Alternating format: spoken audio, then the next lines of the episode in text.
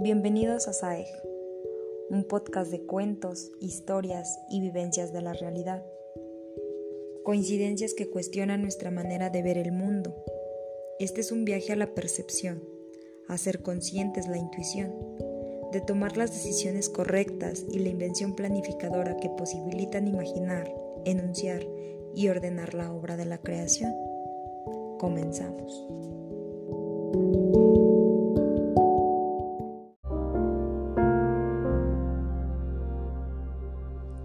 Parece que seguís creyendo que los porqués sirven para algo. Bueno, en realidad sirven para algo.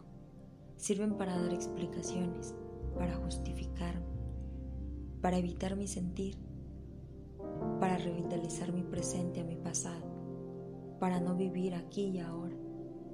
¿Qué diferencia con las preguntas más constructivas de cómo, qué, cuándo o para qué?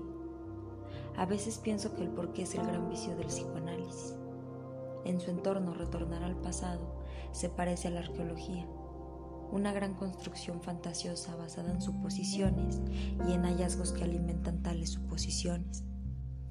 ¿Cómo suposiciones? La historia es una realidad. Bueno, demuéstrame que existo realmente en 1942. Te podría mostrar libros que datan de ese entonces. ¿Y sería una prueba faciente? Bueno, prueba, prueba, pues no Vengamos más cerca. ¿Qué podrías hacer para demostrar que existió el mundo hace 100 años? Te puedo mostrar fotos, recortes, diarios, ropas. ¿Lo mismo para tu vida? Lo mismo, más mis recuerdos. Bien, intenta pensar que el mundo tal como lo conoces, el mundo con todo lo que contiene, incluyendo ruinas, fotografías, libros y aún tu propio recuerdo, es un mundo que incluye todo y que es real. Es aquí y ahora. Podrías demostrar certeramente, sin lugar para la mínima duda, que este mundo no fue creado hace cinco minutos. Demostrar, creo que no, pero todavía tengo mis recuerdos. En primer lugar, tus recuerdos podrían ser falsos, podrían haber sido incluidos de manera artificial. Nietzsche cuenta que la memoria y el orgullo peleaban la memoria sostenía que había sucedido y el orgullo que no podía haber sucedido así. Se miraron y la memoria se dio por vencida. En última instancia, nuestro pasado es una suposición, una fantasía, una explicación de cómo los hechos llegaron a ser actuales. Además, tus recuerdos son aquí y ahora, no allí y entonces. El recuerdo es útil, es cierto, a veces es útil, pero no lo es cuando apoyo mi vida en Él, cuando dependo de Él, cuando digo, a mí me lo enseñaron así, siempre lo hice así, en mi casa era así. Un ejemplo de Thomas Harris, acto primero, en casa de la pareja. Un hermoso jamón al horno que ha cocinado la esposa para su marido por primera vez. ¿Para qué le cortaste la punta? Él lo prueba. Está exquisito ella. El jamón asado al horno se hace así. Él. Eso no es cierto. Yo he comido otros jamones enteros. Ella. Puede ser, pero con la punta cortada se cocina mejor. Él. Es ridículo. ¿Por qué? Ella. Duda. Mi mamá me lo enseñó así. Él. Vamos a casa de tu mamá. Segundo, en casa de la madre de ella. Ella, mamá, ¿cómo se hace el jamón al horno?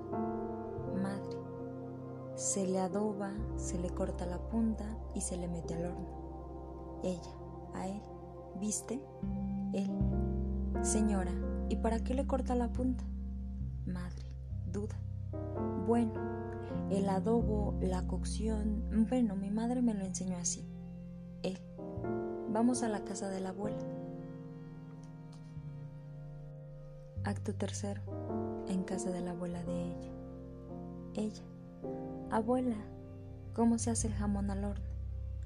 Abuela, lo adobó bien, le dejó reposar tres horas, le cortó la punta y lo cocinó a horno lento. Madre, a él, ¿viste? ella a él. ¿Viste? Él, porfiando. Abuela, mm, ¿y para qué se le corta la punta? Abuela, hombre, le corto la punta para que me pueda entrar en la asadera. Mi horno está muy chico y cae el telón. El ejemplo es para mí gráfico y concluyente. Ahora el problema cambia. ¿Cómo diferencio el recuerdo útil de la estupidez? ¿Cómo separo el aprendizaje y la experiencia del prejuicio? Quizás este sea el más trascendente de los desafíos para quienes intentamos vivir nuestras vidas en conexión con el aquí y ahora. Me doy cuenta de que solo puedo aportarte algunos elementos. La experiencia es vivida en forma global, por toda persona holísticamente, como diría Peirce. El prejuicio es solamente intelectual. La experiencia puede ser cuestionada por mí permanentemente, sin conflictos. El prejuicio es concluyente, no admite revisiones. La experiencia me conecta con el episodio que vivo. El prejuicio es evitador. En resumen, la experiencia enriquece mi cuerpo sensible, mi sentir, mi vivenciar, mi imaginar. El prejuicio me achica, me encapsula. El prejuicio es, en una palabra, un condicionamiento. Volvamos al principio. Si la idea de salud incluye la libertad, no podemos hablar de terapia sin el concepto de desacondicionar.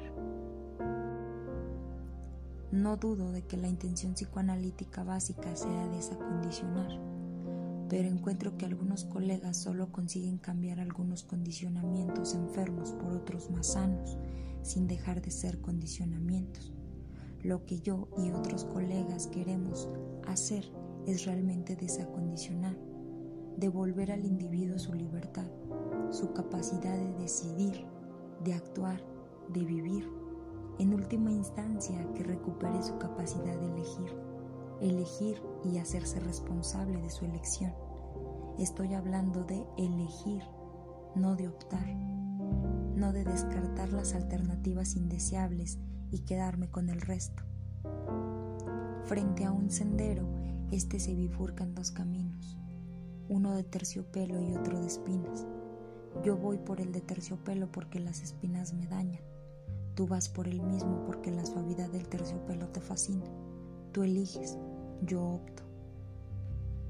Me desperdigo cuando avalo mis actitudes en una orden de mis padres, en una imposición moral, en un concepto social o en un precepto religioso. No me estoy haciendo responsable de lo que hago. Después de todo, me miento. El que obedece nunca se equivoca. Cuando soy yo, en cambio, cuando soy un adulto, cuando no me engaño, puedo seguir teniendo padres, moral, sociedad y religión, pero no necesito explicar ni refugiarme en ellos.